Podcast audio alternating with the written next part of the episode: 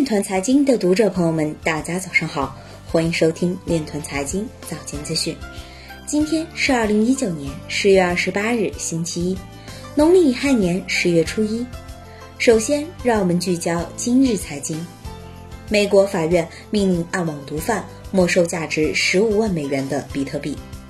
近半数区块链公司被马耳他金融管理局通过区块链监管申请。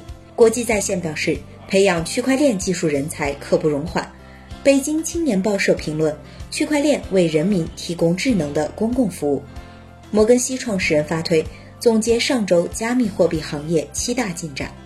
美国国税局或将加大对加密货币交易者和持有者的审计力度。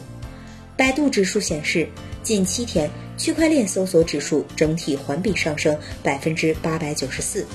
孟加拉国政策研究所举办研讨会，讨论将区块链用于中小企业融资。新京报表示，区块链应用层面领先欧美，但仍未大规模落地。赵长鹏表示，中国加快区块链技术采用可能部分是由 Libra 推动。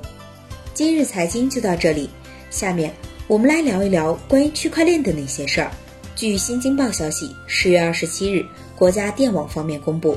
国网区块链科技北京有限公司已经正式成立，入驻中关村科技园西城园。股权结构方面，国网区块链科技北京有限公司系国网电子商务有限公司全资子公司。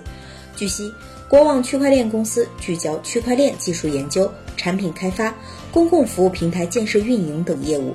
定位于打造泛在电力物联网建设的公共技术手段，实现万物互联的超级纽带，市场公平交易的安全防线，数字经济的信用保障。